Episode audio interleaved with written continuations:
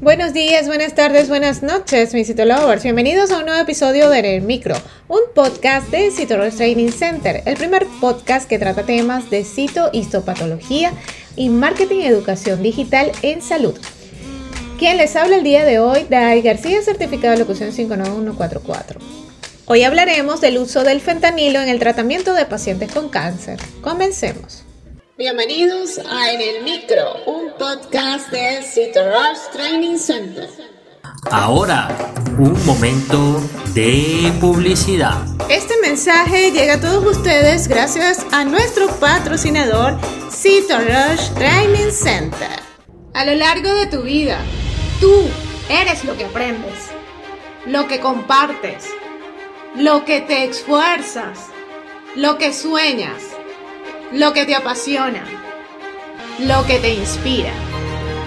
CitoRush TC es tu plataforma de educación a distancia, la marca de un citolover de corazón. Sigamos aprendiendo juntos.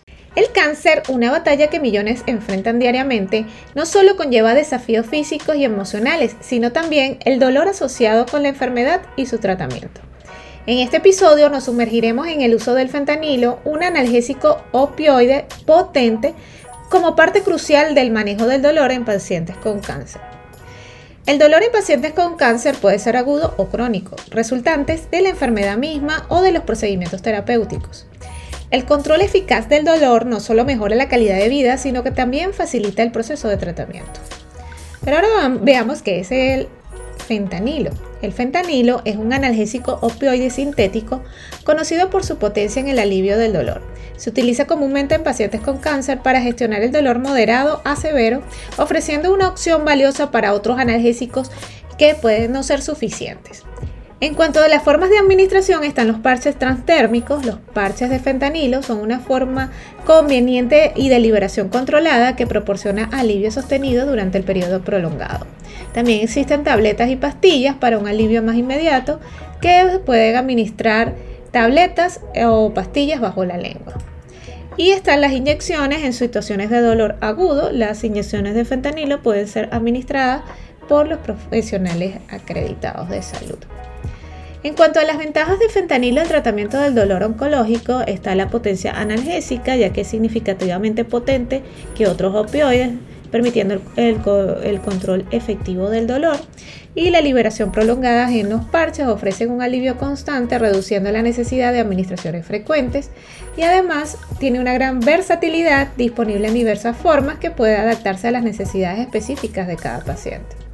Otra de las consideraciones importantes es la evaluación individualizada. El uso del fentanilo debe basarse en la evaluación individual del paciente, teniendo en cuenta su tolerancia y necesidades específicas. En cuanto a los efectos secundarios, aunque eficaz, el fentanilo puede tener efectos secundarios como náuseas o somnolencia que deben ser monitorizados y gestionados adecuadamente. Y el trabajo multidisciplinario, el manejo del dolor en pacientes con cáncer es más efectivo cuando se realiza en colaboración con un equipo multidisciplinario de profesionales de salud.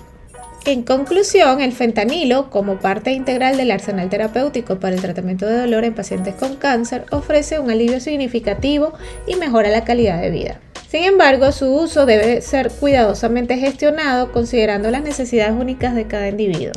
En la lucha contra el cáncer, el alivio del dolor es una herramienta valiosa y el fentanilo emerge como un aliado poderoso en ese desafío, proporcionando confort y apoyo a aquellos que enfrentan esa batalla. Y si te gustó en el micro, la mejor manera de apoyarnos es que compartas este podcast con tus amigos.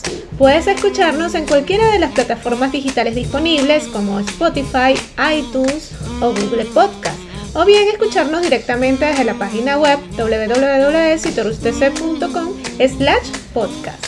No olvides seguirnos en las redes sociales como arroba Y nos escuchamos en una próxima emisión.